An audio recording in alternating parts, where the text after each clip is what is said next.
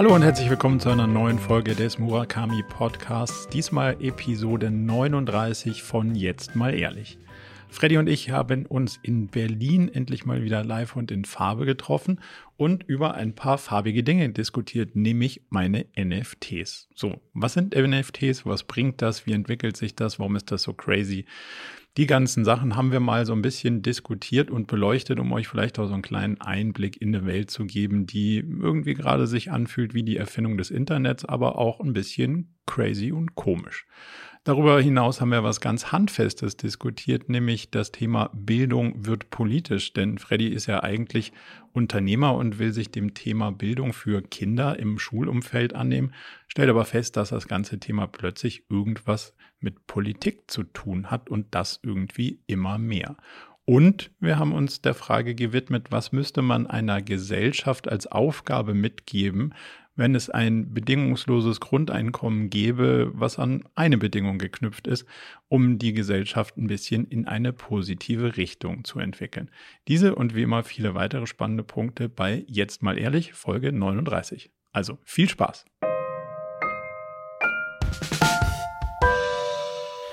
Hallo und herzlich willkommen zur Folge 39 von Jetzt mal ehrlich und heute nicht live, aber in Persona aus Berlin sitze ich hier neben dem wundervollen Marco. Ich freue mich, äh, dass wir wieder zusammengefunden haben und ich freue mich sehr auf diese Folge 39 von Jetzt mal ehrlich. Ich auch. Mal, mal gespannt, ob wir es diesmal hinkriegen, live und in Farbe besser aufzunehmen als beim letzten Mal. Wir haben wieder, lieber Vincent, ein bisschen an unserem Ton rumgebastelt. Lass mal schauen, was da rauskommt. Ja, es, es bleibt auf jeden Fall spannend. Das bleibt auf jeden Fall spannend. Marco, wie geht's dir? Ja, gut. Ich habe jetzt hier in Berlin drei Tage Seminar gehabt. Mhm. Ähm, nach drei Tagen bin ich immer froh, dass das auch dann mal wieder ein bisschen ruhiger wird. So gesehen freue ich mich heute jetzt so ein bisschen mit dir aufzuzeichnen und nachher wieder in Ruhe nach München zurückzufahren. Cool. Ja, bei uns heute großer Tag bei Cleverly, denn wir machen heute, wir holen heute unsere Weihnachtsfeier nach. Ja, ähm, okay. ähm, wir gehen auf ein Schiff, auf ein Boot ja. ähm, ähm, hier auf der Spree und machen so eine dreistündige Fahrt, so eine Kombination aus Essen und Drinks und Tanzen und Musik ähm, und äh, das machen wir heute. Okay. Erstes eigentlich Team-Event von, von Cleverly. Äh, so überhaupt? So, ja, in der Größe, also mit der ganzen Mannschaftsgröße. Uns, ja. uns gibt's ja erst ein Jahr, bisschen mehr als ein Jahr und ähm, insofern freuen wir uns alle sehr drauf. Heute Abend äh, geht's um 18 Uhr, glaube ich, geht's los, ja. Gibt's Leute, die sich da noch nie gesehen haben? Nee, alle. Ah, nee, ja, nee, die, die den letzten. Also, also physisch gesehen im Sinne von. Ja, gibt's. Gibt's. Oh, wow. Würde ich sogar fast sagen, wahrscheinlich gibt's ein, ein Drittel oder, oder zumindest ja, 25 Prozent, die sich noch nie gesehen haben, ja. Physisch. Wir hatten ja das erste Mal hier wieder so eine Live-Schulungssituation. Mhm. Fühlt sich saukomisch an. Ja. Aber auch irgendwie geil. Aha. Also es ist schon ein Unterschied. Ich mag ja dieses ganze Zoom-Event-Zeug und so, aber ja. so mal wirklich 15, 20 Leute in einem Raum zu haben, ist halt dann doch nochmal eine ganz andere Energie. Ja, ja. So, also ja. so ein bisschen live.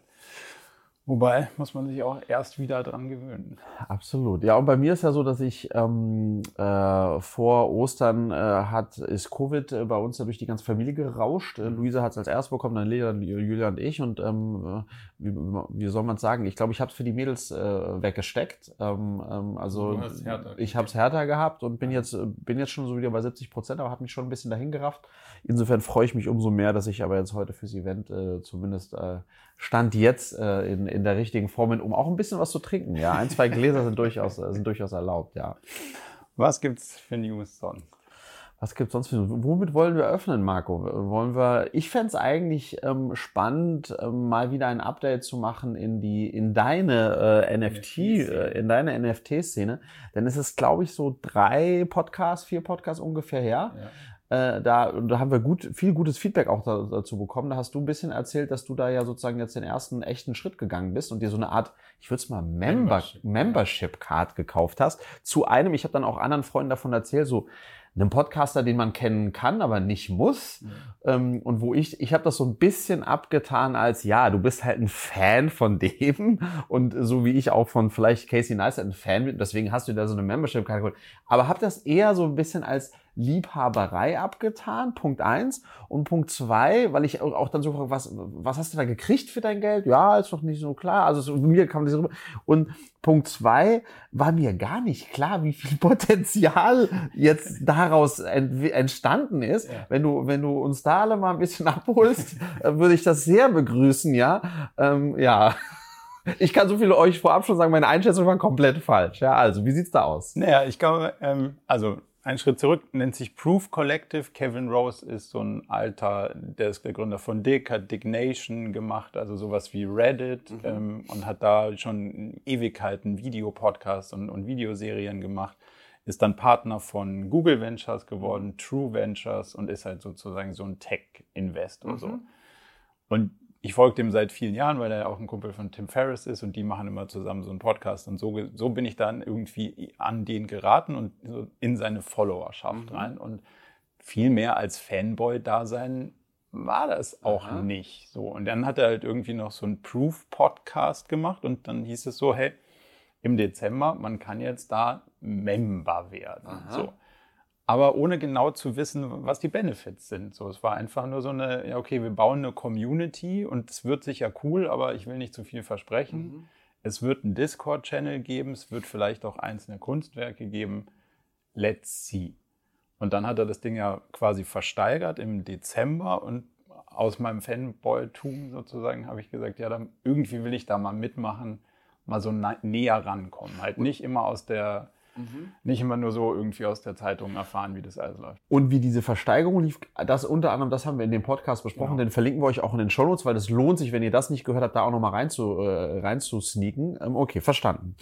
So, und das ist im Prinzip das genau so, wie du es eingeschätzt hast, habe ich es auch eingeschätzt. Mhm. Also man weiß nicht genau, was es bringen wird. Und ich hatte das Gefühl, haben wir darüber gesprochen, was so ungefähr der Preis war, dass man sich so wie zu drei Jahren eine Konferenz mhm. kauft. Und so habe ich es mir irgendwie schön geredet, dass man dann sagt, ja, hm, wird schon irgendwie was rauskommen und zur Not war es halt so drei Jahre wie so ein Konferenzticket und dann so. Und was mich daran fasziniert hat, damals schon sozusagen, war die Tatsache, dass man jetzt als jemand, der eine Following hat, wie Kevin Rose, dass ja. man die sozusagen monetarisieren kann.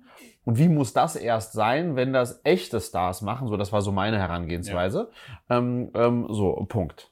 Wobei man, also in der Nische, wenn man mal so von Followern redet, ist der so bei 1,2, 1,5 Millionen mhm. Twitter-Follower, was in dieser Zielgruppe ja schon relevant ist. Absolut. Aber auf der Straße, wenn du jetzt in Berlin Nein, Leute fragen würdest, wird den niemand kennen. Nee, absolut ja. nicht. Also deswegen so. Und dann ist ja die Frage, was passiert damit? Und dann habe ich gesagt, okay, ich mache das. Und in den ersten drei Monaten hat mhm. sich das zur eine der craziesten NFT-Communities so weltweit entwickelt. Mhm. Kann man sagen. Mhm. War ein Lucky Shot. So.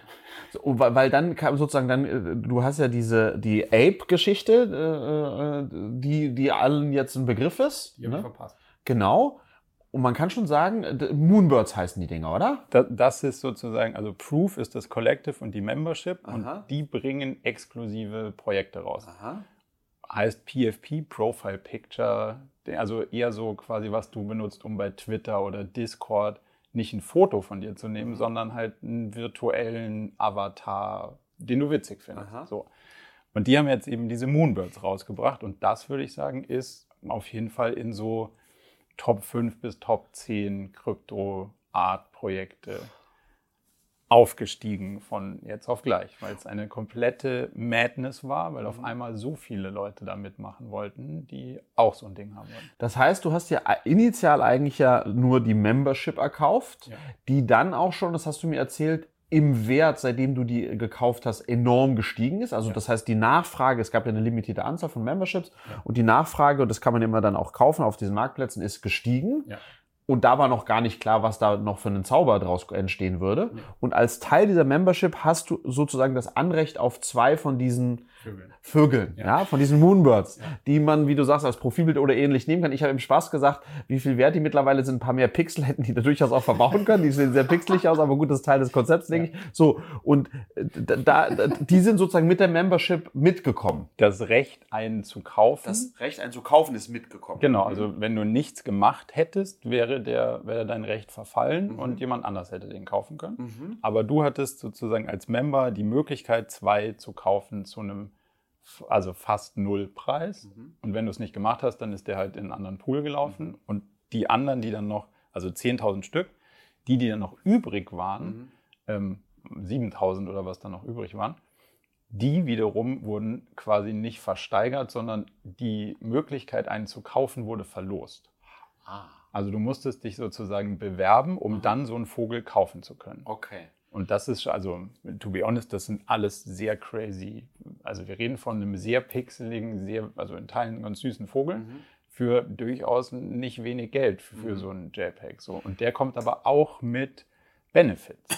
Also, es geht nicht darum, diesen Vogel alleine zu kaufen, sondern wenn du den hast und dann so ein Moonbird-Holder bist, mhm. kannst du vielleicht auf diese Konferenz, die die nächstes Jahr veranstalten. Also, es dient auch als Konferenzpass, Membership, mhm. Ausweis für eine größere Community. Also die Community sind 10.000, die Proofs sind 1.000 und dann kannst du da halt mit rein. So. Und was das Spannende ist, ist, dass das Funding ja nicht beim Kevin in die Tasche läuft und der sagt, ja geil, jetzt habe ich irgendwie total teure, pixelige Vögel verkauft, mhm. sondern das ist wie eine Art, es ist nicht wie Venture Investment, aber wie Crowdfunding. Mhm. Also das Geld fließt nicht zu den Gründern, sondern in die Firma. Mhm. Und dadurch, dass die jetzt so viele von den Vögeln so teuer verkauft haben, mhm. haben die jetzt alleine dadurch 150 Millionen Funding in dieser Firma, Aha. um damit jetzt Sachen zu machen. Geil.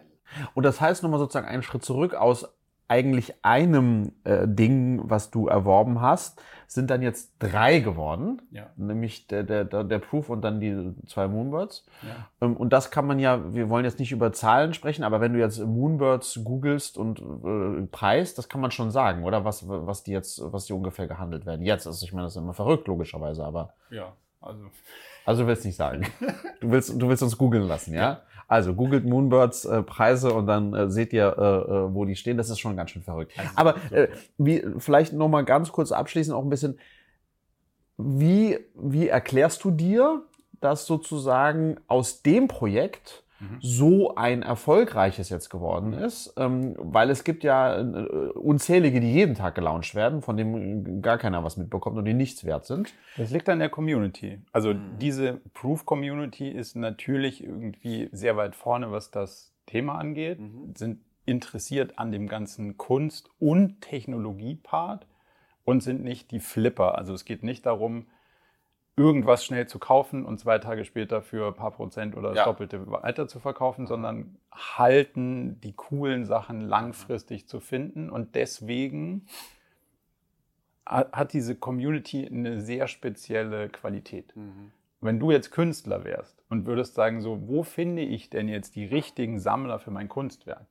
Würdest du wahrscheinlich jetzt zu einer Community gehen, die sagen, cool, ich schätze das, also ich schätze den, Künstler, ich schätze das Artwork, ich will das wahrscheinlich behalten mhm. und mir geht es nicht darum, irgendwie drei Euro zu verdienen und weiterzuziehen. Und das ist sozusagen die, das ist die Qualität der Community und deswegen kriegst du auch Zugang zu anderen Künstlern. Weil neben den Moonbirds, was ja eher so pixelige Vögel sind, gab es auch Grails. Und mhm. das sind dann quasi richtige Krypto-Artworks, wo es wirklich um die, also da geht es um die, da ist kein Utility dahinter, damit kannst du dann nicht irgendwo rein oder kannst, bist kein Member oder sonst irgendwas, sondern es ist nur für die Kunst. Mhm. Und davon gab es 20 verschiedene ähm, Kunstwerke mhm. von bekannten Künstlern die natürlich das Interesse daran haben, mit so einer limitierten Community zu arbeiten, ja. weil die sozusagen so ein bisschen die Avantgarde sind und sagen so, okay, wenn, wenn wir das dann, also wenn die das dann cool finden und sammeln, dann kommen andere und die da auch gerne mitmachen würden und die sammeln das dann wieder, weil die ja, Leute ja. in der Community sind. Also wir sind uns einig, ähm, dass nicht die Schönheit dieser Moonbirds, der Vögel, äh, den, den, den Hype ausgemacht haben oder den, der Erfolgsfaktor waren, sondern, sondern, sondern die Community. Lustig, ich bin seit zehn Jahren in der Soho House Community und muss sagen, so einen richtig großen Return on Invest ähm, habe ich da bis jetzt noch nicht bekommen im Vergleich. Also ganz spannend, wie sich das weiterentwickelt hat. Und jetzt ähm, zwei Fragen noch. Ähm, ähm, was ist jetzt, also A, werden die jetzt immer wieder in, in regelmäßigen Abständen so Moonbirds-mäßige Drops machen? Also Und- auf ich jeden mein- Fall Grails, auf Aha. jeden Fall. Moonbirds ist jetzt erstmal so, kannst dir vorstellen, wie diese Apes oder diese Genau. Punks, das, das bleibt jetzt erstmal das Profile-Picture. Okay, da wird jetzt nicht einmal im Jahr ein Nee, neues. aber so ein, so ein Grails-Projekt, wo es richtig Artworks gibt, Mhm. das soll irgendwie mehrfach im Jahr passieren. Und es gibt auch, vielleicht das noch zwei Sätze, du kriegst dadurch halt natürlich auch Zugang zu anderen Membership-Communities, wo du dann als erster die Membership kaufen kannst. Und da habe ich so eine, so eine LA-Galerie Aha. gekauft. Und also ein Membership in diese Galerie und die droppen jetzt auch, Ah, also das gleiche Konzept sozusagen. Ähm, und dadurch kommst du halt von einer Community als Early Access in die nächste und kannst da dann sozusagen auch mitspielen. Wo uns das alles hinführt, I don't know. Technologisch und, und sozial finde ich das sau spannend. Mhm. Ähm, aber man muss halt auch sagen, das ist schon technologisch schon so für nicht, also das ist nicht für Anfänger. Ja. Und ich würde mich jetzt nicht, also ich kann keine Zeile Solidity Code lesen. Drunter schreibst irgendwie lauter digitale Contracts, wo du Aha. denkst, ach du Jemini, was mache ich denn hier? ja, Das fühlt sich noch alles sehr, sehr, sehr, sehr komisch an. ja. Und ich habe einen Vogel ja verkauft, Aha. weil ich mir gedacht habe, Ah, einen von den zwei hast du verkauft. ja, weil ich mir gedacht habe, so, ah, also Hype, Hype, Aha. Hype. Und wenn ich in meiner, also es ist sau schwer, bei einem Hype auszusteigen, Ja. aber ich wollte einmal sagen, ich war zumindest mal so schlau und habe ein, ein bisschen was Aha. von diesem ganzen Madness zur Seite gelegt. Ja, Um nicht im halben Jahr oder Jahr oder zwei Jahren zu sagen, so, hey, weißt du noch, als wir Ja, damals bunte Bildchen verkauft haben? Und das hat sich dann alles in Wohlgefallen aufgelöst. Und dann habe ich gedacht, so, also man muss das ja jetzt schlau machen. Und jetzt kommt die geile Psychologie. Ich habe mir überlegt, es gibt einen Preis, da verkaufe ich es. Mhm. Fix. Mhm. Deal mit mir selbst gemacht. Was passiert? Preis erreicht, nicht verkauft. Ah. Weil du ja dann denkst, ey, das kann doch gar nicht sein. ja, ja. Wir sind ja so schnell da angekommen. Wenn ich, wenn ich jetzt noch warte. Wenn ich jetzt noch warte, wird es Ja. besser. Und dann denkst du so, aber Timing, also Timing the Market, Aha. ist ja, das kriegst du nicht hin. Also, dann habe ich gedacht, so, okay, dann setze ich den Preis nochmal hoch. Aha. Und dann habe ich irgendwann gedacht, so, ich muss das jetzt einfach machen. Ich stelle das jetzt da, OpenSea heißt die Plattform, ich Aha. stelle das jetzt da einfach ein und mache einen Preis, der irgendwie jetzt 20 Prozent über dem ist, wo es gerade steht. Und Wenn es hey, jemand kauft. wenn es jemand kauft, dann ist es halt, dann war es das halt Ja. so und wenn nicht, dann nicht so. ja. Einen Tag nichts passiert, zwei Tagen nichts passiert, drei Tagen nichts passiert. Und dann habe ich mir gedacht, weil ich ja zwei hatte, es gab Ja. einen mit Kopfhörer und eigentlich bin ich ja so ein Kopfhörertyp, Aha. aber irgendwie war der von den Zahlen nicht so, Aha. der war nicht sonderlich rare, die anderen waren irgendwie ein bisschen seltener, also Aha. eher wertvoller. Und dann dachte ich so, ah scheiße, ich will den doch behalten, den mit den Kopfhörern, der passt irgendwie viel besser zu mir und wollte mich einloggen, um ihn sozusagen Zu- runter um zu tauschen. um dann zu tauschen. aha. Ding, verkauft. Ah, krass. Und das ist halt das Ding, du hast halt, der, der ist dann ja auch weg. Ne? Also es ist nicht so, ah, ich habe mir das nochmal überlegt und so und könnte ich, das ist halt Contract und los und Mhm. Ja, weg, ja. Attacke.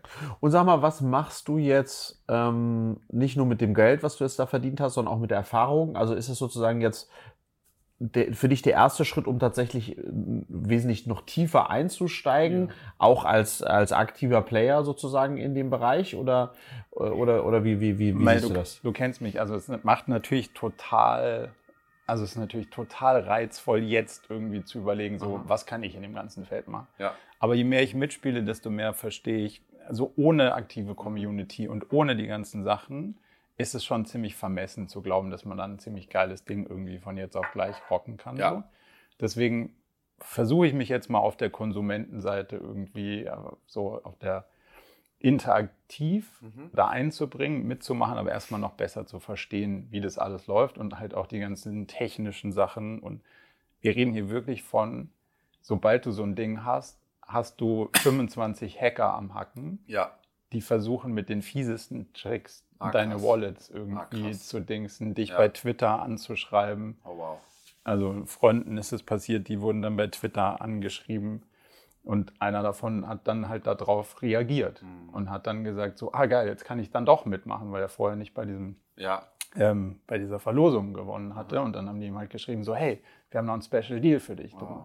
Und das sah halt alles genau so aus. Sah also, legit aus. Es ist genau die gleiche, ja. das gleiche Artwork. Also es ist einfach alles kopiert und es ist halt einfach nur, die Domain ist eine andere. Krass. Und der Contract hat dann einfach alles aus deinem Wallet rausgegrabt, was irgendwie wertvoll war. Und das, wenn du siehst, wie viel, wie viel Pressure da irgendwie drauf ist, ja. dann ist das schon so ein, das ist schon noch wilder Westen. Ja. Aber das ist auch so ein bisschen geil. Ja, also es ist halt Jugend forscht so für. Geil. Einer in der Community hat geschrieben, endlich fühlt man sich wieder wie ein Kind, weil es halt so wie das, das Internet neu entdecken. Ja.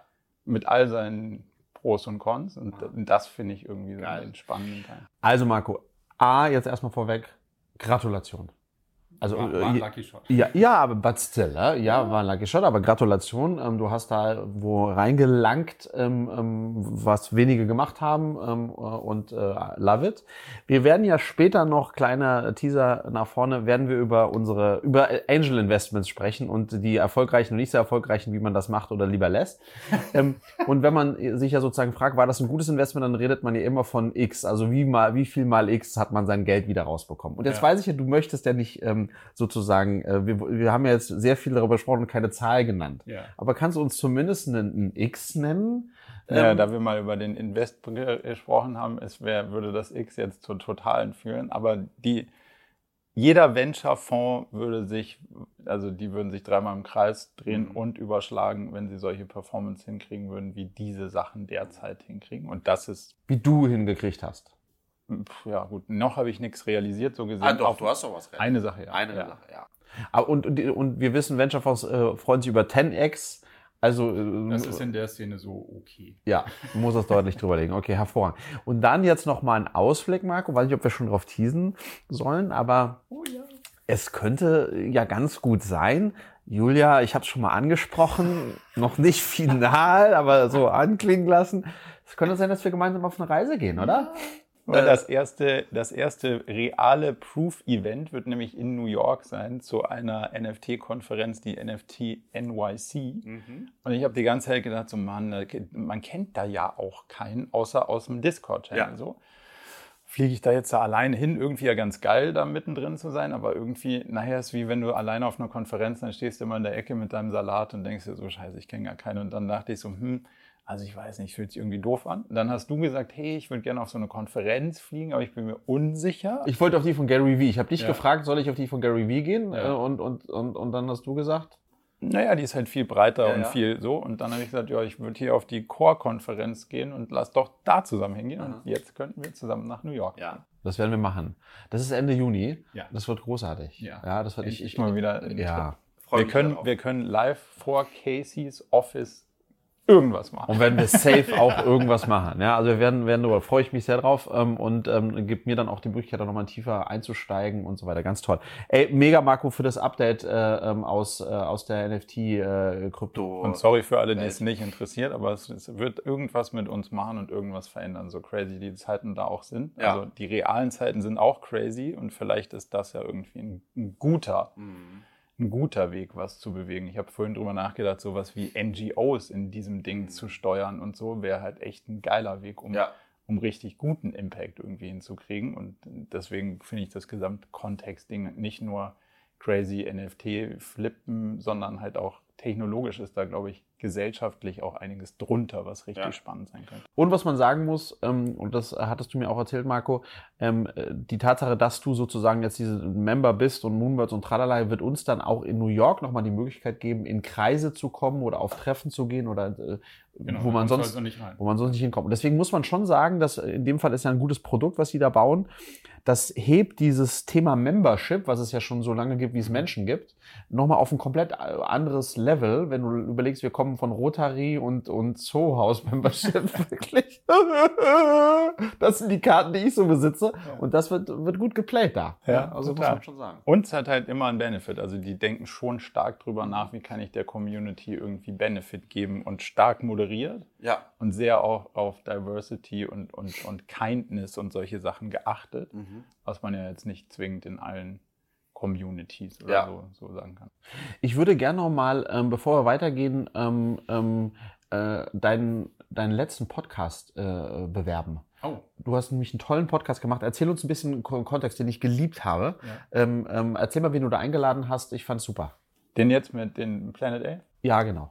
Ja, genau. Ich habe äh, Friedjof, den Gründer von Planet A, ähm, einladen dürfen. Und ähm, wir haben uns das ganze Thema Sustainability angeschaut und gedacht, wo, wo kann man da irgendwie was machen? Und haben uns dann entschieden, ähm, dass Planet A wahrscheinlich unser Partner sein könnte, wo wir investieren wollen würden und haben das auch gemacht. Mhm. Und darüber bin ich mit ihm in den Dialog gekommen. So. Und er ist ja, das Lustige ist, wir haben so viel Analogien in unserer Vita. Das, das ist ja schon irgendwie so beide mit, keine Ahnung, 16 den Eltern gesagt, so, hey, äh, man muss sich hier mal selbstständig machen, kannst du das bitte für mich machen, ja. ich darf das alleine nicht.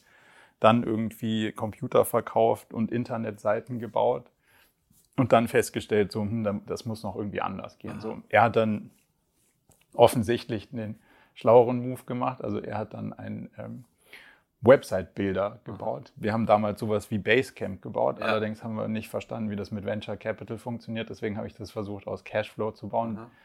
Und das Cash ist nicht geflowt. So gesehen hat das nicht funktioniert. Bei ihm hat das ganz gut funktioniert und funktioniert bis heute gut. Jimdo hat der, mhm. ähm, heißt, das, man, ja. heißt das Unternehmen. Und jetzt eben Planet A als ein Venture Capital Fonds, der Klima proaktiv als Investmenthypothese unterstützt. Ja. Also aktiv Unternehmen unterstützt, die ja, die was an den Sustainability Goals drehen können. Und was ich spannend finde, ist, dass man damit auch Geld verdienen kann. Also hoffentlich wäre, und sehr wahrscheinlich. Genau, das aber wäre ja schon auch der Anspruch. Genau, und die ja. Hypothese ist schon, dass wir so viel davon brauchen, mhm. unterschiedlichste Technologien, Carbon Capture, ja. Plastikveränderungen, was auch immer, dass es gar nicht anders sein kann, ja. als dass das irgendwie wirtschaftlich auch erfolgreich wird, weil ja. es wird viel zu wenig davon geben, mhm. um sozusagen ähm, nicht zumindest mal ein vernünftiges Business daraus machen. Und also mega Podcast, deswegen Hörempfehlungen hier auch auf dem Murakami äh, äh Podcast Channel. Ähm, Wahnsinnstyp und ihr beiden, ihr beiden habt aber auch total geklickt. Also man hat einfach ja. gemerkt, dass, dass, dass ihr euch sehr sympathisch wart, das ist durchgekommen. Also hört euch das auf jeden Fall an. Und eigentlich, Marco, ist eine ganz gute Überleitung, weil du gerade gesagt hast, ähm, dass du bei ihm investiert hast. Ja. Lass uns doch mal ein bisschen über das Investieren sprechen. Ja. Ähm, äh, vielleicht fängst du an. Ähm, ja. äh, wo investierst du? Warum? Wann? Mhm. Wie? Also schon sehr lange. Ja. also wir reden sozusagen jetzt ein bisschen über Angel. Äh, genau. In, also äh, ja. quasi das Investieren in Startups sozusagen. Yes. In, in, in, in einer frühen Phase. Genau. Und ja. zwar direkt. Also nicht Crowdfunding und Crowdinvesting. Das hat man alles auch mal probiert, als man noch ganz jung war. Aber meine Erfahrung ist, das kann man irgendwie alles überspringen, weil da sind nicht per se die besten Startups und ja. man kriegt auch keine Konditionen, die irgendwie hilfreich sind, sondern halt direktes Investieren in die Companies. Mhm. Wir haben angefangen vor sieben, acht Jahren, würde ich sagen, und haben uns den Cluster rausgesucht, gesunde Ernährung. Mhm. Weil das irgendwie das Thema war, wo wir gesagt haben, damit wollen wir auch uns beschäftigen. Mhm. Haben sehr viel gesehen, würde ich sagen, zu der damaligen Zeit. Was, wenn man so auch die ganzen Food-Startups anschaut, die es bis heute noch gibt, würde ich sagen, haben wir mit vielen relevant damals gesprochen. Mhm.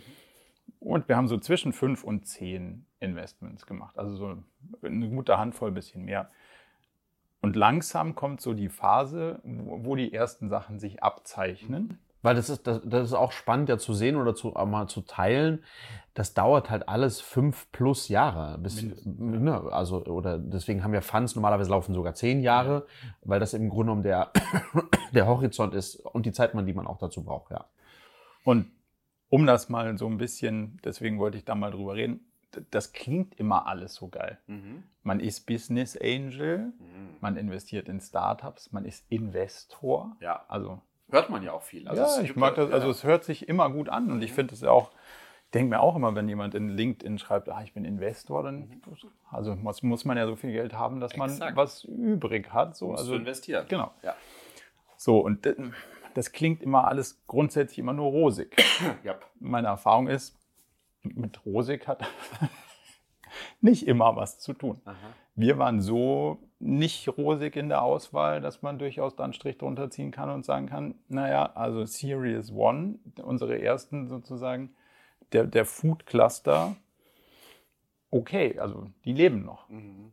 Aber. Da hast du keinen Fund, sozusagen, ich habe keinen Fund, aber keinen Fund-Returner oder. Äh ja, aber da reden wir auch nicht von X. Ja, da, ja. da reden wir von 0,X mhm. vielleicht in ja. vielen Teilen. Also wir reden durchaus von die Hälfte des Geldes zurückbekommen oder Angebote dafür. Wir reden von einmal pleite nochmal neu finanziert, damit es irgendwie weitergeht und damit das Team nicht unterwegs mhm. irgendwie auf der Strecke äh, geblieben ist. Wir reden von, hm, ja, es wurstelt so vor sich hin. Mhm. Gute Teams, gute Themen, aber nicht alles immer der Hockeystick, wie ja. sich es am Anfang, also ist ja auch jedes Gründerteam und gerade die Jungen, da, da sieht es ja immer so aus, als ob es auf jeden Fall nach drei Jahren ist es durch die Decke gegangen. Ja. Period. Kann gar nicht anders sein. Und, und was hast du, was hast du gelernt für dich, ihr für euch jetzt aus sozusagen diesem, dann diesen ersten Investments? Kein Pay and Pray oder Spray and Pay. Also nicht einfach sagen, ja gut, man da mal investieren und da mal investieren und da mal investieren. Es wird schon irgendwie was bringen, mhm. sondern ich glaube, die gute alte Warren Buffett-Methode, tausendmal den Ball an sich vorbeiziehen lassen mhm. und das eine Mal, wenn man glaubt, jetzt hat man wirklich eine Kombination aus Team, einer Idee, die irgendwie taugt und selber Bock auf das Thema und man kann was beitragen, dann hit as hard as you can. Mhm.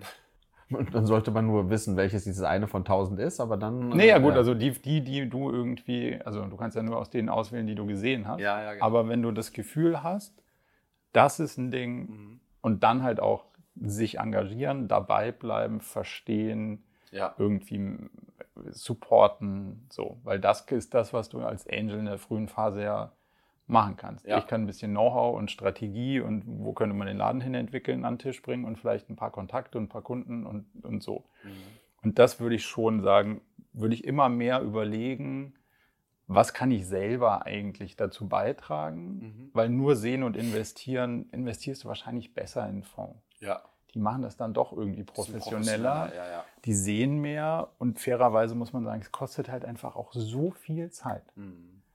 Du musst ja einmal mit dem Team sprechen, dann musst du dir das Deck angucken, dann musst du dir deine Gedanken machen, dann musst du nochmal sprechen, dann musst du wieder Gedanken machen. Das ja. ist alleine ja schon für ein Thema bist du locker fünf Stunden into it, um dann zu sagen, ah, ja, nee, doch nicht. Ja. Dann musst du halt, und wenn du das so und so oft machen musst, um eine gute Sache zu mhm. finden, dann ist vielleicht auch einfacher doch ja. anfangen. Und dann ist aber, glaube ich, auch eine andere Frage. Also das eine ist also äh, absolutes Learning, was ich teilen würde.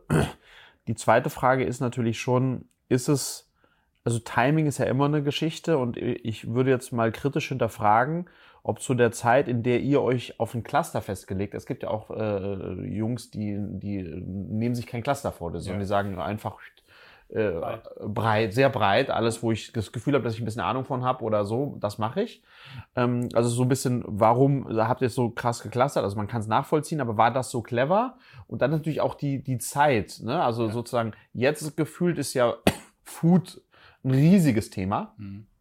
Aber vor zehn Jahren war das ja einfach auch noch nicht so ein großes Thema. Ja, wir dachten schon, dass wir in einer guten Zeit waren, weil es viele Sachen aufkamen. Mhm aber es war doch noch ein bisschen zu früh. Es war wahrscheinlich ein bisschen früh und ja. es war noch nicht, also es war viel nicht Food Tech, sondern halt so Food Food im ja, Sinne ja. von Drinks oder. Ja, und am Ende, da habe ich gelernt, na gut, der ganze Traffic hängt halt dann doch, so blöd es ist, in der Regel in einem Supermarkt. Mhm. Und davon gibt es halt fünf. Ja. Und wenn die keinen Bock auf dich haben, kannst du eine Menge machen, aber es wird nicht viel bringen. So. Ja. Deswegen ist so dieser Food-Food-Cluster, wo es wirklich darum geht, also Produkte in den Handel zu bringen mhm. und davon abhängig zu sein, ist ein relativ starkes Risikoprofil, ja. was man irgendwie vielleicht dann doch nicht immer so, also als Cluster nicht sonderlich geeignet scheinbar. Ähm, mag auch an unserer Auswahl liegen, vielleicht mhm. auch einfach nicht gut gepickt, kann auch sein oder wahrscheinlich. Hm, in Summe zumindest. Aber wir haben trotzdem uns dafür entschieden, neue Cluster, also das Thema Nutrition im weiteren Sinn, also mhm. könnte auch Nahrungsergänzung und solche Sachen, Health und Tech. Also mhm. Deep Tech, wir haben jetzt so ein ein AI-Thema, wo es um Predictive Analytics und Decision Making geht. Und mhm. da bin ich dann auch im Beirat und da habe ich auch einen guten Draht zu dem Gründerteam und mega Spaß. Ja. Und das macht richtig Bock und dann kannst du auch wirklich was, dann kannst du Intros machen, dann kannst ja. du versuchen, deine Gedanken einzubringen. Und dann bist du auch dabei und dann hast du auch ein bisschen was davon. So, ja, ja. Weil da lernt man ja auch wieder und kriegt neue Perspektiven und so. Wenn du immer nur ähm, ja, einmal im Quartal ein Reporting kriegst, wenn überhaupt, ähm, mhm. dann ist es halt so, hm, dann kannst du dir auch ein Fondsreporting wahrscheinlich ja. anschauen. Ja, bei uns ist so, äh, bei Julia und mir, dass wir ähm, primär immer in die eigenen Firmen investiert haben. Ne? Du weißt ja, also als wir mhm. Body Change zurückgekauft haben, da ist sehr viel eigenes Geld reingeflossen. Ähm, jetzt auch bei, äh, bei Cleverly bin ich auch in zwei beiden Finanzierungsrunden, habe ich auch nochmal Geld äh, in die Hand genommen. Das heißt, schon immer sehr viel auch in die, ähm, ins eigene Unternehmen. Macht ja auch total viel Sinn, da weil ich meine, äh, weil das ist ja äh, am Ende des Tages, wo, wo hast du den meisten Einfluss und Impact ja. natürlich in deiner eigenen Firma. Das haben wir schon im Schwerpunkt gemacht und die Angel Investments, die wir gemacht haben in den letzten vier Jahren, fünf, vier, fünf Jahren, Julia und ich, das sind alles Fälle, ähm, wo wir schon auch das Gefühl haben, dass wir verstehen, wie es funktioniert. Ähm, wo ich das Gefühl habe, dass ich strategisch auch einen Mehrwert bringen kann. Aber, und das ist, glaube ich, das Allerwichtigste, wo Julia und ich von vornherein gesagt haben, wir in dem Moment, wo wir investiert haben, haben wir es abgeschrieben. Mhm. Also sozusagen, das ist Geld, was wir überhaupt nicht brauchen.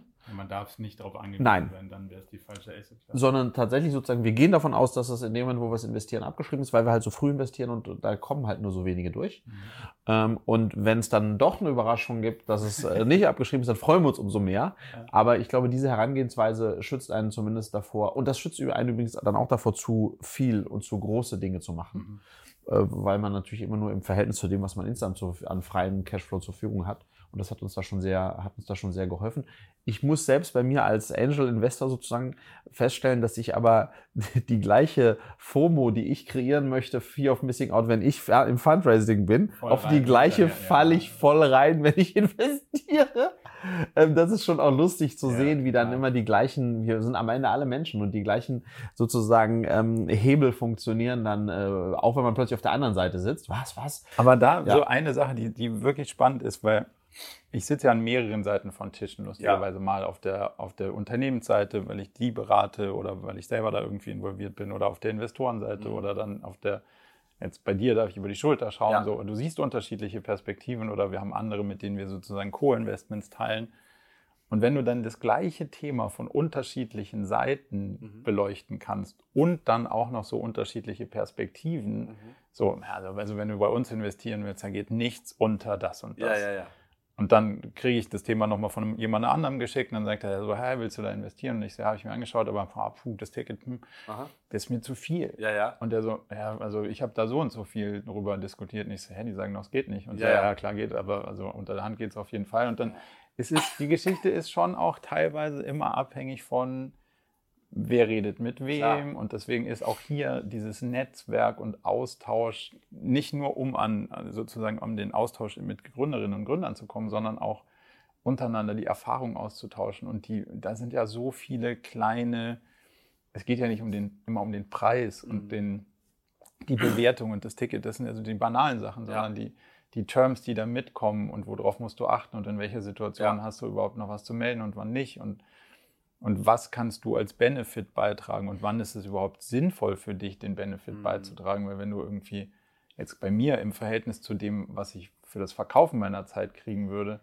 wenn ich da investiere in einem kleinen Verhältnis und dann halt jede Woche mit denen quasi daran arbeiten würde, ja. dann hätte ich lieber nicht investiert ja, ja. und meine Zeit verkauft. Das wäre ja dann sinnvoller gewesen. Und da muss man natürlich dann immer versuchen, einen, einen spannenden Ding. Aber umso mehr, und deswegen mag ich ja auch dieses, ähm, dieses Klima und, und dieses Mute-Thema Leuten auch dabei zu helfen, zu sagen, also ich habe ja den Vorteil, ich kann einen Theken aus dieser, ey, lass mal nicht dieses lame VC-Game, also mhm.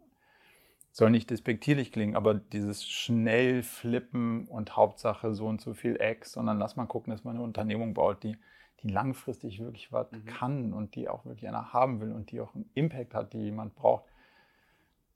Und ja, ich muss am Ende damit auch Geld verdienen irgendwann, aber ich möchte trotzdem der sein, der Wirtschaften jetzt mal anfängt, so ja. mehrdimensionaler zu betrachten. Und deswegen finde ich es auch so cool, sowas wie mit Planet A zu arbeiten und die zu unterstützen und dafür zu sorgen, dass die wieder andere unterstützen können. Ja.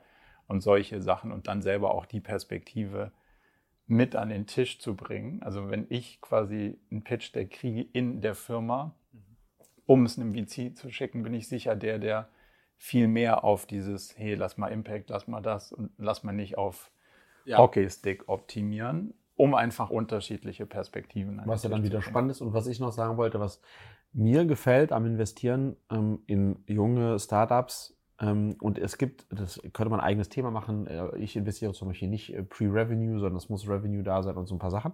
Aber ähm, das ist äh, in, in den meisten Fällen auch nicht so eine One-Way-Street, dass ich irgendwie dann meine Kompetenz mit einbringe, sondern übrigens auch umgekehrt. Mhm. Also die Jungs, die sozusagen heute Startups aufbauen, die sind ja 15 Jahre jünger als ich. Mal mindestens. Ja, so mal mindestens, genau. Und Mädels. Und Mädels. Ähm, vor allem Mädels. Ähm, und, ähm, und die gehen ja auch Themen nochmal ganz anders an. Äh, Marketing-Channels gehen die anders an und so weiter. Und da auch zu gucken, hey, wie macht ihr das? Mhm. Ähm, äh, das hat bei euch funktioniert, ey, spannend, das habe ich noch gar nicht probiert. Mhm. Also sozusagen, da lerne ich dann wiederum ähm, für, meine, äh, für, für, mein Unternehmen, ja. oder versuche das zumindest, in dem Austausch sozusagen auch da, mir da auch sozusagen ja, Know-how abzugreifen um zu gucken, kann ich es eigentlich adaptieren auf, auf das, was ich mache. Und vor allem, also was ich den spannendsten Teil daran finde, ist mit Leuten in Austausch zu kommen, die einen anderen Background haben. Ja, genau. Früher habe ich halt immer gedacht, so ja cool, ja klar, man hat ja BWL studiert. Ja. Also, weil ich halt sowas studiert habe.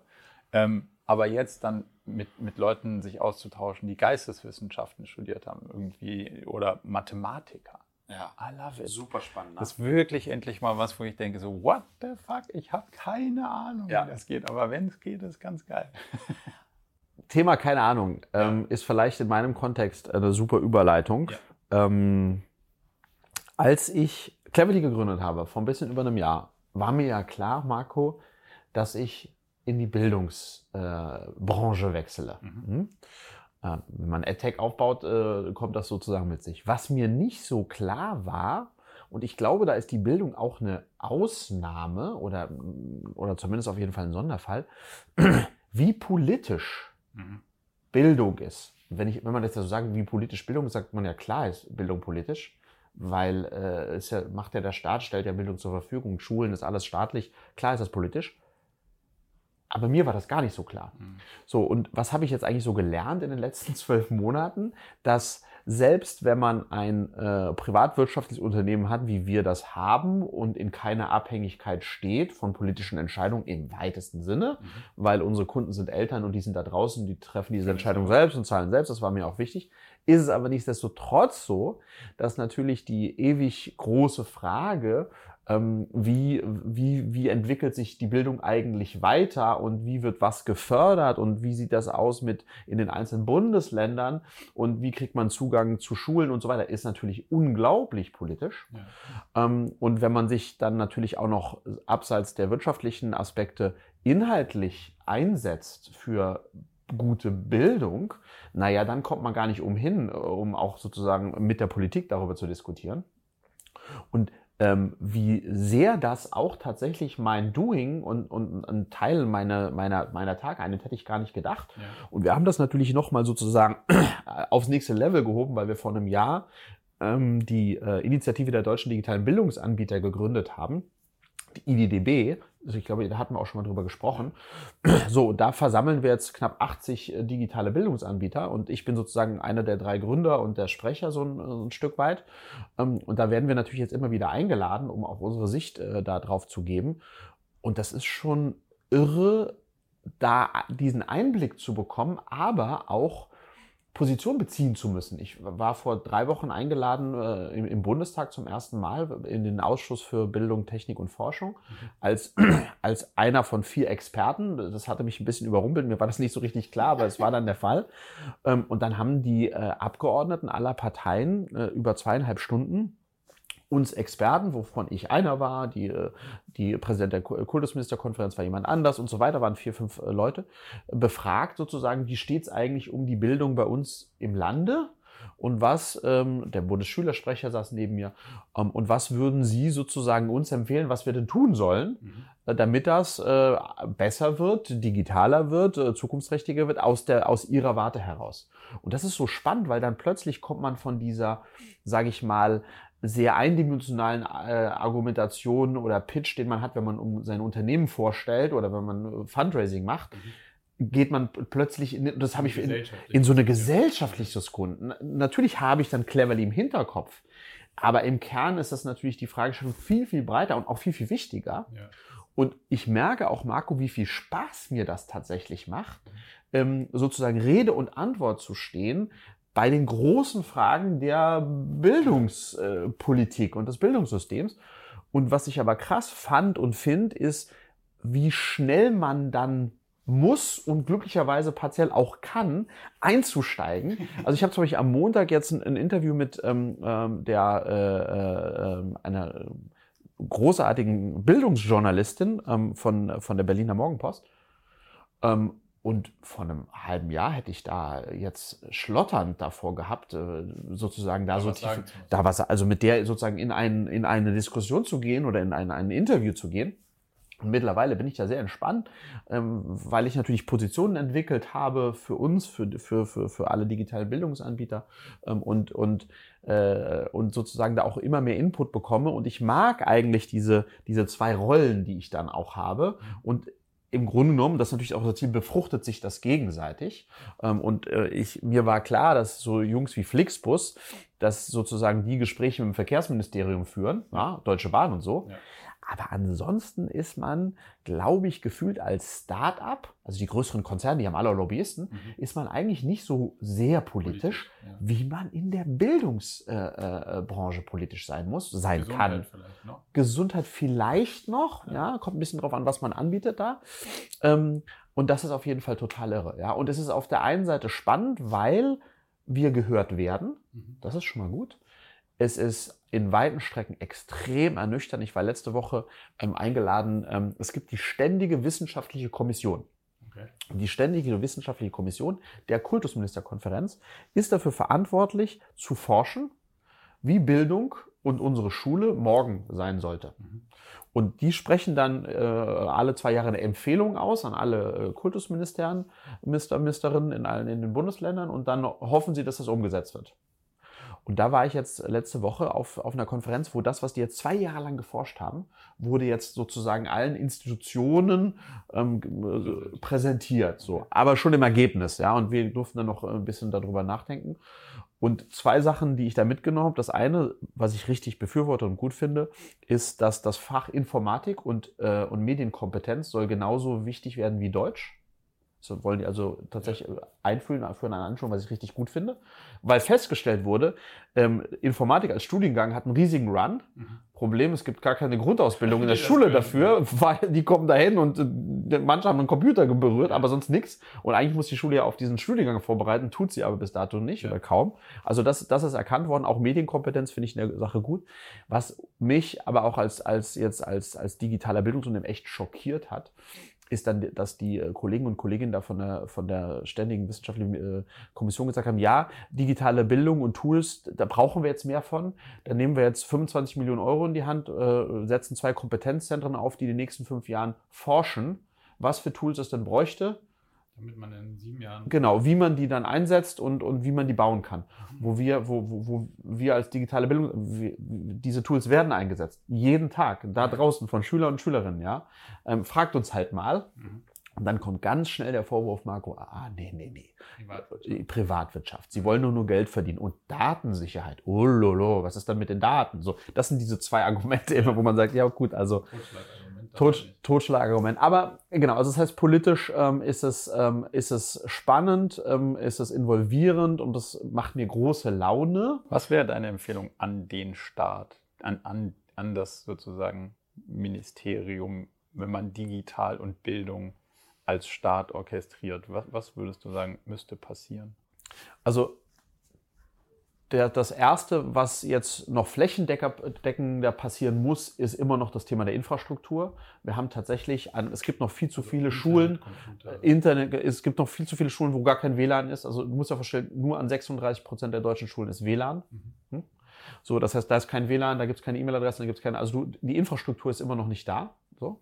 Ähm, die muss jetzt mal so schnell wie möglich flächendeckend hinkommen. Und warum klappt das nicht? Weil die Finanzierung nicht bereitgestellt ist. Die Schulen wollen sich keine Hardware kaufen, wenn sie nicht wissen, wer die nächstes Jahr äh, sozusagen dann noch weiter finanziert. Mhm. Plus es gibt keine Kompetenz an den Schulen. Ja. So und so weiter und so fort. Das heißt, das ist der erste Schritt. Die Basis muss gemacht werden. Und dann im zweiten Schritt, deswegen so kompliziert ist es gar nicht, muss man viel stärker die Schulen enablen, zu entscheiden, mit was für digitalen ähm, Werkzeugen sie im Grunde genommen arbeiten wollen, mhm. Hm, in, in, im Rahmen der, der, des Unterrichts. Ähm, ähm, und dann, das ist das, was wir uns als IDDB wünschen, ist eine Bildung, digitale Bildungsplattform bundesweit schaffen, wo alle Anbieter, die Tools und whatsoever haben, zertifiziert werden. Da, da kommen, und da dann mitmachen können und dann wissen auch, weiß auch jede Schule, die sind zertifiziert, also sind die datenschutzkonform und die darf ich dann sozusagen auch abfragen. Und der, der letzte Punkt ist, logischerweise müssen wir unsere Lehrer enablen, dann sozusagen in einer digitalisierten Schule mit digitalen Tools das dann sozusagen auch in die Anwendung zu bringen. Also die müssen wir natürlich auch kompetenter machen. Aber dann sind wir da auch schon. Glaubst du, dass ein Staat auf sowas wie, machen wir es mal klassisch, ein Schulbuchverlag zurückgreifen sollte? Oder sollte die Zukunft darin liegen, dass ein Staat selber die Kontrolle über den Content hat? Nee, ich glaube, es ist gut. Also, ich bin der Letzte, der jetzt eine Lanze für die Schulbuchverlage brechen wird. Die kriegen vier Milliarden Euro jedes Jahr. Ähm, ähm, und das ist auch gut, dass, dass, dass es die gibt. Ähm, aber wenn man in die Diskussion geht, wie muss eigentlich das Schulbuch von morgen aussehen, mhm. ähm, dann ist da halt wenig Bewegung drin, weil die Verlage gar keine Lust haben, sich großartig zu bewegen. Läuft ja. Läuft ja. Und so ein Schulbuch lässt sich auch sehr schön kontrollieren. Da verändert sich auch nicht so viel in zwei Jahren. So ein digitales äh, Lehrbuch, äh, da ist die Veränderung natürlich da. Und wie, wie machen wir denn das dann? Ja, also da hast du auch ganz viel, und das ist wirklich traurig, Marco, so dieses, dieses Denken, äh, so die Schule und die Bildungsinstitutionen gegen die Startups. Mhm so, ihr wollt was wegnehmen. Ihr wollt was wegnehmen und, und wir sind, wir wissen doch, wie Schule funktioniert. Mhm. Und wir sagen, nee, nee, doch best of both worlds. Schule ist großartig, die Räume, alles ist gut, aber lass uns das doch kombinieren. Und das ist, glaube ich, noch ein, noch ein längerer Weg, aber einer, äh, der mich fasziniert, ihn zu gehen und wo ich eher gucken muss, dass ich mich nicht zu sozusagen da auch politisch, politisch äh, engagiere. Ähm, aber es ist auf jeden Fall spannend und es geht nicht ohne. Und ein letztes Beispiel will ich dir unbedingt noch bringen, weil das ist verrückt. Es gibt ähm, ein Programm, das heißt Bildung und Teilhabe, BUT. Und Bildung und Teilhabe ermöglicht allen äh, Bürgern und Bürgerinnen, die sozusagen ähm, äh, Wohngeld bekommen oder Hartz IV bekommen, also die Stütze bekommen, ähm, die äh, haben ein Anrecht auf Bildung und Teilhabe. Bedeutet, wenn äh, der Sohnemann, äh, was ich, fünfte Klasse, da wird festgestellt, ha, der hinkt ein bisschen hinterher, hat Defizit im Deutsch ähm, und das kann an der Schule nicht abgedeckt werden, dann äh, kann der Deutschlehrer, zählt eben der Familie einen Zettel aus und sagt, hey, ihr dürft jetzt drei Stunden Deutsch pro Woche Nachhilfe bekommen bei einem Anbieter eurer Wahl. Und der Staat. Und der, zahlt, der Staat zahlt das übers äh, Jobcenter, Arbeitsamt, äh, Sozialamt wird das dann übernommen. Das ist erstmal super gut. Das Problem ist aber, dass wir in Deutschland 419 Kreise und kreisfreie Städte haben und jeder einzelne Kreis oder kreisfreie Stadt hat für genau dieses Thema seine eigene Regelung. Das bedeutet, bei dem einen ähm, geht nur Gruppenunterricht, beim anderen, bei dem, bei dem zweiten geht's nur, wenn es äh, wenn's, äh, offline ist und nicht digital. Bei dem anderen darf einen das nur acht Euro die Stunde kosten und so weiter und so fort. Das heißt, für die Anbieter wie uns, wir müssen 419 äh, Kreise und kreisfreie Städte angehen und fragen, ob wir da denn da helfen können. Vollkommen verrückt. Und selbst wenn wir in 80 zertifiziert sind oder äh, angenommen, äh, heißt das immer noch äh, bei den anderen. Und den Kids und den Familien wird es so schwer gemacht, diese Einlösung sozusagen. Und wir sind ähm, als Cleverly sozusagen, wir dürfen über BOT abrechnen und machen das auch schon mit den ersten Familien. Aber das dauert, halte ich fest, im Schnitt von dem Moment, wo die Familie zu uns kommt, zweieinhalb bis drei Monate. Bis, bis, die loslegen dürfen. bis der Antrag durch ist. Ah ja. So. Und was machen wir natürlich? Wir gehen jetzt in Vorleistung. Das ähm, das Schuljahr dann auch schnell mal. Ja, genau. Und das ist halt verrückt, wo man, und das ist deswegen, warum es dann am Ende doch politisch ist, mhm. weil das kann nur die Politik. Nur die Politik kann dafür äh, sorgen, dass da weniger Bürokratie da ist und das einheitlicher und schneller funktioniert. Und deswegen ist es natürlich auch wichtig, dass man da Druck macht, weil, wenn du überlegst, wie viel möglich ist, wenn wir plötzlich feststellen, unser Militär ist unterversorgt, 100 Milliarden haben wir, Katsching. Wie, sch wie schnell, wie viel passiert, wenn wir merken, Energieversorgung ist nicht gesichert. So, dann geht jetzt rappelt ganz schnell in der Kiste. Mhm. Aber Bildungsversorgung, insbesondere an die Kids, die es am nötigsten brauchen, ja, das Haus brennt noch nicht lichterloh genug. Und deswegen braucht es halt Leute, Marco, wie uns, Die es aufbrechen. und da laut werden, auch, auch äh, unter der Prämisse, dass man es uns nicht abnimmt, dass wir es ehrlich meinen. Mhm. Aber äh, wir müssen aufstehen. Ja, und ehrlich meinen und dabei ja, also klar, privatwirtschaftliches Unternehmen, aber es ist ja eine Lücke da, die geschlossen Ja. werden muss. Also genau. man würde euch ja gar keinen Raum lassen, wenn die Leute das in der Schule schon könnten. Wir haben, wir haben Kreise wie Hamburg, letztes Beispiel, wo äh, im äh, 2021 7 Prozent derer, die BUT äh, beantragen können, haben es abgerufen. Das heißt, sieben, so, das sind so Zahlen. Und warum? Ja, weil das den Kids so schwer gemacht wird. Und das fängt übrigens schon an, dass die meisten gar nicht wissen, dass sie dieses Anrecht drauf haben. Können. Ja, Ja, dann muss man den Zettel, So, das heißt, da könnte man fast sich überlegen, ist da ein Interesse daran? Dass das abgerufen wird. Exakt. Ja. Oder ist das eigentlich ganz gut, dass das zwar immer im, im Haushalt steht, aber. äh, Kann man danach wieder für was anderes nehmen. Äh, exakt so. Ich habe noch eine Frage für dich. Eine, die geht fast in so ein bisschen in eine politisch-gesellschaftliche Richtung, damit wir zum Abschluss nochmal was, ein bisschen was für Gedankenspiel haben.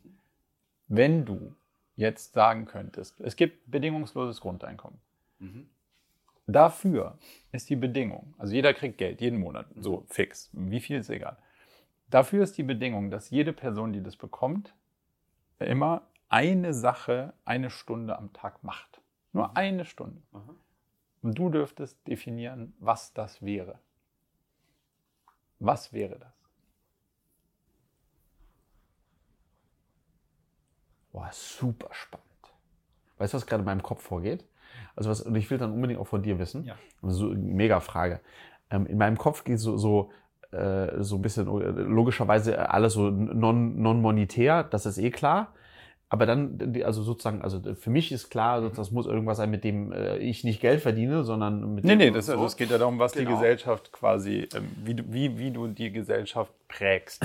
Genau. Und dann, das, aber das, das nächste, was gleich in meinem Kopf ist, muss irgendwie, äh, das finde ich jetzt spannend, es muss äh, eine Größe haben. Also es will sagen, wenn ich jetzt irgendwie ähm, ähm, ähm, äh, einem Neunklässler äh, irgendwie äh, äh, dabei unterstütze, wie er herausfindet, auf was er mal Lust hat und ihm Unternehmertum näher bringe, dann finde ich das zwar eine spannende Sache, aber das ist dann halt nur eine Person. Ja. Deswegen stelle ich mir sozusagen die Frage, was würde ich, äh, was würde ich gesellschaftlich machen, eine Stunde lang?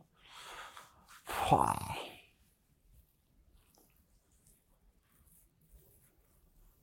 Kann man vielleicht auch nach ein paar Jahren wieder ändern, dass sie nicht immer alle das Gleiche machen müssen. Aber erstmal so. Hast du dir schon mal dazu Gedanken gemacht? Ich, ich brauche noch eine Minute. Äh, sag, äh, sag du erst mal. Ich glaube, die Überschrift wäre, im Englischen heißt es Solitude, also Einsamkeit im positiven Sinne, also im Abgeschiedenheit würde es also heißen, quasi nicht, dass du einsam bist, weil dich niemand mag und du keine Freunde hast, sondern dass du ein Stück zurücktrittst und, und, und quasi frei von dem Input von anderen bist und, und raus aus diesem Und das würdest du beibringen oder was? Nee, das würde ich, also das müssten sie tun. Und zwar in Form von eine Stunde im Wald spazieren gehen Mhm. den Tag. Oder du könntest sagen, äh, du willst meditieren. Oder eine, eine andere Person setzt dich äh, hier in Berlin in den Park, weil der Wald nicht um die Ecke ist oder irgendwie sowas. Aber eine Stunde am Tag bewusst mit sich selbst und idealerweise der Natur verbringen.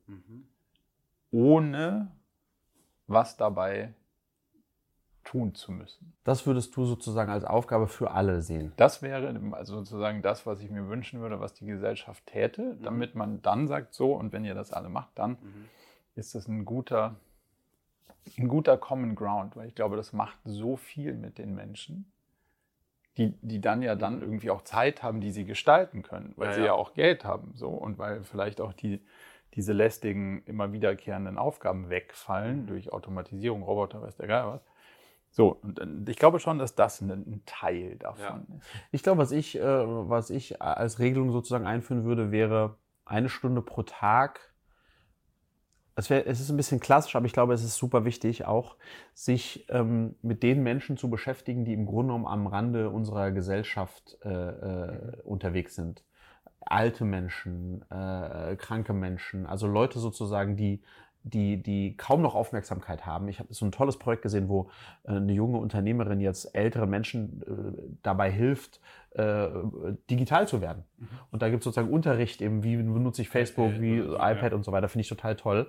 Also ich glaube, es wäre sozusagen, ähm, du musst out of your comfort zone mhm ähm, einer Gruppe oder den Gruppen, also ein bisschen wie der Gedanke des Zivildienstes, ja, äh, den ich auch in, in der Sache echt nicht schlecht fand. Ähm, ähm, und das sozusagen noch mal ein bisschen, also Zivildienst einen Tag am, äh, eine, eine Stunde am Tag. Mhm. Das, das fände ich total reizvoll. Das ist eine deutlich höhere Überwindung, also wie du ja, schon ja. sagst, das, also total. Sozialdienst ist auf jeden Fall was, was geht nicht einfach von der Hand, mhm. aber das wäre bestimmt gesellschaftlich erstrebenswert. Ja. Also also finde ich eine sauspannende Frage. Ja, total. Und auch in dem Kontext, ne? Würden, ja. wenn du darüber abstimmen würdest, würde das äh, Konsens kriegen. Nein, ne? alle ja. sagen Playstation, Netflix. Ja, ja. ja. Also Netflix, ich hab, weiß gar nicht, ob das Netflix ist. Hast du Ready Player One gesehen? Nee, habe ich nicht gesehen. Dringende Empfehlung. Okay, okay, okay. Also es ist ein Film Aha. Im Metaverse. Ah ja, das ist okay. Hm, ich habe davon, ich habe den Trailer, glaube ich, gesehen oder auch nicht. Alter, haut okay. den Schalter raus. Okay. Also natürlich ist Geballer von vorne bis hinten. Ja. Das muss man mal ausblenden. Also diesen Action-Part des Streifens kann man mögen oder nicht. So, es sind natürlich viele Effekte. Aber den, diesen sozialkritischen Aha. Umgang, was ist denn dieses Metaverse? Aha. Und plötzlich gehst du da rein und bist halt ein Avatar. Okay, krass. Weil du es in deiner echten Welt so bescheuert findest. Mhm. Dass du dann halt sagst, oh, hier ist aber ganz schön mies. Mhm. Und zack, bin ich da in diesem ja. Metaverse. Und zack, dann kann ich plötzlich, ich kann alles sein, ich kann alles machen, okay. ich kann aussehen. Und, und plötzlich, dann finden Leute natürlich zueinander und, und finden dann halt auch emotional zueinander. Und dann äh, heißt so, hm, du weißt gar nicht, wer ich bin. Ich könnte so ein 200-Pfund-Typ ja, ja, im Keller in Detroit sein. You don't know me. Ja. Und dann so, doch, doch, doch. Und äh, es ist so spannend irgendwie zu sehen und dieses ganze digitale Güter, ja, ja. Die, also werde ich mir anschauen. das zu haben, wie, was mhm. das mit den Leuten macht, Geil. wie gut du dann, wie groß du werden kannst im Metaverse, wenn du viele digitale Güter hast und wie machtvoll und kraftvoll das dann ja. ist und dass das dann auch wieder alles, was mit dann Geld im realen Leben zu tun hat und wie das dann auch sogar deine virtuelle Realität und Existenz beeinflusst. Geil faszinierend. Am Ende kommen sie dabei raus, dass man das Metaverse zwei Tage die Woche mindestens geschlossen halten muss, weil es sonst alle insane macht. Also, okay, aber das war jetzt kein. Äh, das ist kein Teil, kein, der, kein, kein Teil, Spoiler, kein Spoiler aber okay. es ist so der, der gesellschaftliche Impact daraus ist okay. schon echt. Also wer ihn noch nicht gesehen, hat, Ready Player One, wirklich eine spannende Auseinandersetzung und seitdem habe ich noch weniger Bock auf das Metaverse. Sehr gut. Ich würde sagen, das ist ein gutes, äh, guter Abschluss jetzt, oder? Absolut. Sehr schön. Es hat mir wie immer großen Spaß gemacht. Wir sehen uns in zwei Wochen. So machen wir das. Bis dann. Ciao, ciao. Ciao. Zum Abschluss noch ein kleiner Hinweis in eigener Sache. Wir haben ja nicht nur diesen spannenden Podcast, sondern auch einen Newsletter, bei dem wir uns versuchen, so aus unterschiedlichen Perspektiven dem Thema zu widmen, wie man eigentlich sein Leben und ein Unternehmen heute so wirklich führen kann und soll. Von daher gibt es da einmal im Monat ähm, ganz spannende Perspektiven und natürlich kriegt ihr über den Weg auch immer mit, welche neuen Podcast-Episoden stattfinden, welche Events wir vielleicht online haben und viele andere Sachen. Von daher meldet euch am besten gleich zur Mailingliste an unter murakami.com/newsletter.